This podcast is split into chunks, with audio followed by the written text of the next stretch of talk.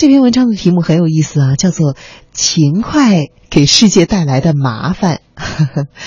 勤快，这个在我们中国文化中被认为是一个非常非常好的词。它为什么会有可能给世界带来麻烦呢？这是我在看到标题的时候也不能够理解的。好，接下来我就想把这篇文章分享给你，愿你在每一个清澈的深夜都能够和分享给你文章的我一样，有心知的收获。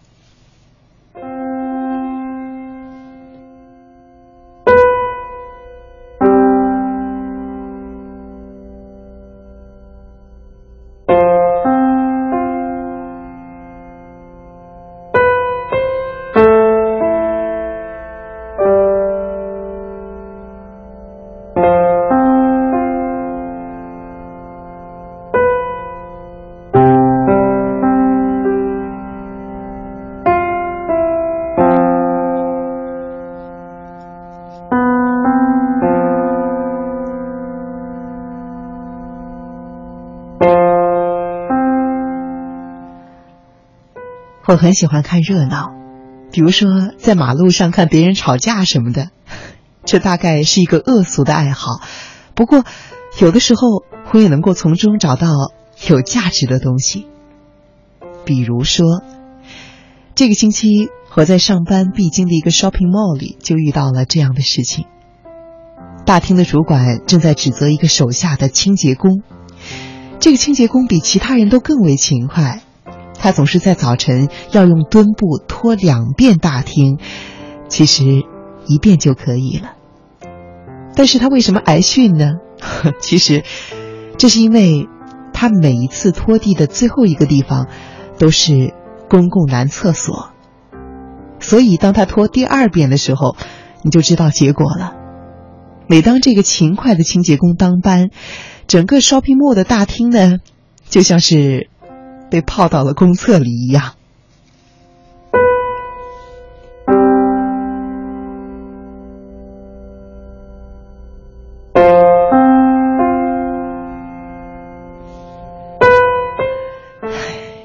他是一个刚来上班不久的员工，他的本意可能是想表现的好一些。不错，当人们不知道怎么把一件事情做得更好的时候。我们通常会选择增加干这件事情的频率，就像那个清洁工，别人做一遍，而他呢会选择做两遍。其实，在大多数情况下，人们这样的增加频率，希望能够在竞争中取得优势，是对的。实际上，这样的一种解决的套路，也深深的扎根在很多人的脑子里。对于新鲜发生的事情。我们习惯于先根据它看起来像哪一哪一种以前遇到的事情，对它进行归类，然后呢，再通过与它不停的互动和碰撞，来验证我们所猜测的对不对。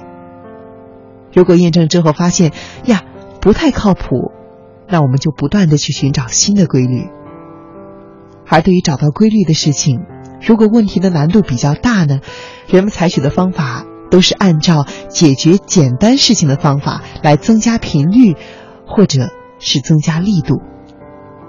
这句话可能这段话听起来很深奥，但是实际上对于这么做的一种做法，我们对它有一个更加习惯的称呼，我们习惯于把它叫做一种美德。这个美德的名字就是勤劳。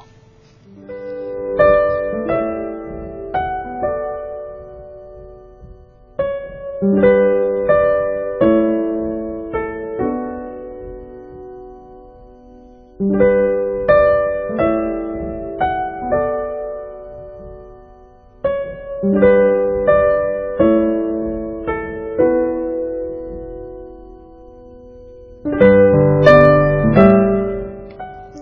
劳的人一定不会吃亏吗？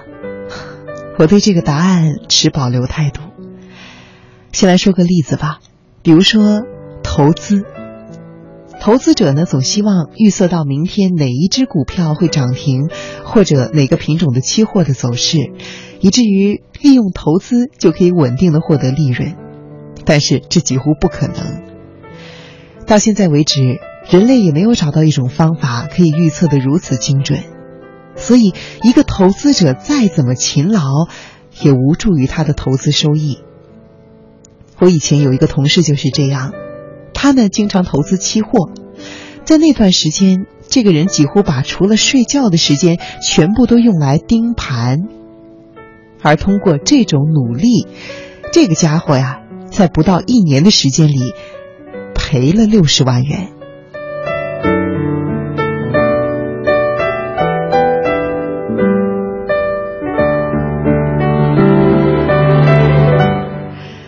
在投资理财方向上，还有一类勤劳，我怀疑是完全无效的，那就是人们对于下一代的过度培养。其实，我对身边很多在幼年时期被父母在某项技能上培养过的人做过统计，如果他们没有以那项技能为生，那么那些学过的东西早就被忘得光光的了。也许啊，你会说，那些技能，比如说。钢琴、学舞蹈之类的会陶冶人的情操，被培训过的人具有的优势是隐形的。当然，这也有一定的道理。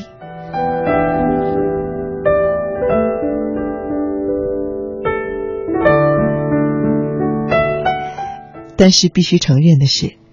人们在幼年的时候上过多少兴趣班，接受多少培训，和他们日后从世俗意义上所取得的成功，几乎没有直接的线性关系。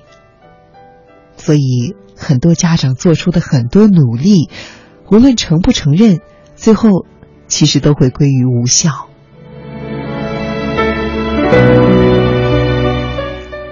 无效，在这里。我想说出一个可能一直被我们忽视了的现实，那就是无效勤劳。曾经有很多人抱怨说，种类繁多的培训班让他们和孩子都身心俱疲。可是我却不认为这有什么可值得同情的地方，因为这实际上是一种无效勤劳。归根到底，人们稀缺的资源之一是时间。但是很多人认为，用各种事情把这些时间填满，让自己每天非常的忙碌，就会获得想要的幸福。你的勤劳是有效的吗？问题的答案在你的心中。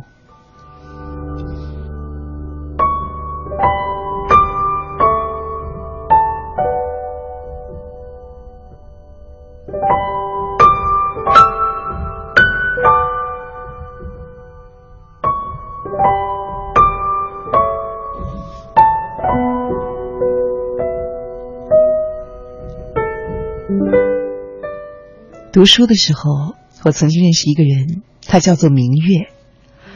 我在认识明月之前，从来不相信这个世界上真的有像他一样像吸尘器一般去卷吸知识的人，所以我也真的是开了眼。我是在巴黎见到明月的，后来去欧洲其他城市的时候也见过他。我呢是去异地旅游，而他是在异地上课。明月是我见过最勤勉的学生。他在巴黎上课，在佛罗伦萨上课，在东京上课，在北京上课，在波尔多上课，在马赛上课。他在世界各地上课。暑期当同学们出去出游的时候，他呢还要报一个短期班，抱着笔记本，端一下眼镜儿，继续上课。我当时非常的佩服明月，尤其我发现明月真的是什么科目都读，艺术。人类学、商务管理、收藏、市场、文献学、畜牧学，我真的是佩服他，真的是对知识有这么多的兴趣。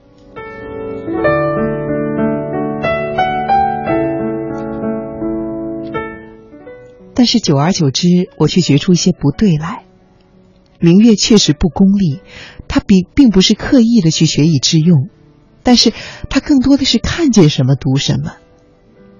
他学得很认真，但是认真的像是吸尘器，他呼呼的将目所立及的一切尽数的席卷而去，吞进肚里，也不消化，就接着奔向下一堆知识。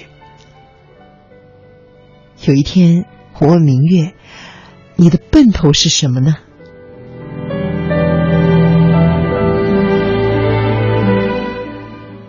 明月迟疑了。接着，他默默的说：“其实，我只是讨厌要去工作。我渴望能够继续读书，因为只要我还在读书，好像我就不用去比较。只要我去工作，过上日子了，就会难免的被纳入一个量化赛道上，日常的一切都会拿来比较。我的年纪，我的成就，我的收入。”我有没有车？有没有房子？我的孩子进的学校，我的孩子的成绩，自己的一切，总之都被数字化了。大家都像进了赛道似的，在各种社交关系里比较着，而只要我还在读书，我就好像不用去比较。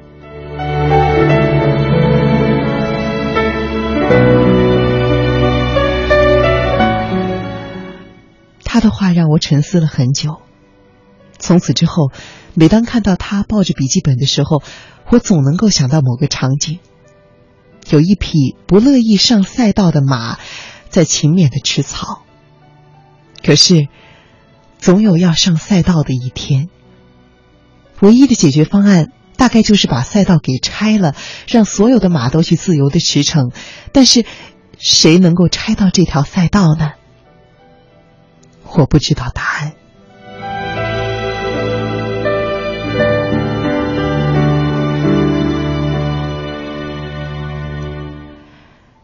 无效的勤劳，它是很多人愿意选择的，因为除了对于传统美德的青睐，还有呢，就是这种极度付出感，实际上会降低我们的焦虑。很多人都希望劳碌了一阵子之后抹一把汗水，然后说：“我尽力了。”虽然那可能并没有多大的意义。如果你正在努力，却感到不幸福。从这个角度进行思考，不知道是不是能够给你一定的回味和帮助呢？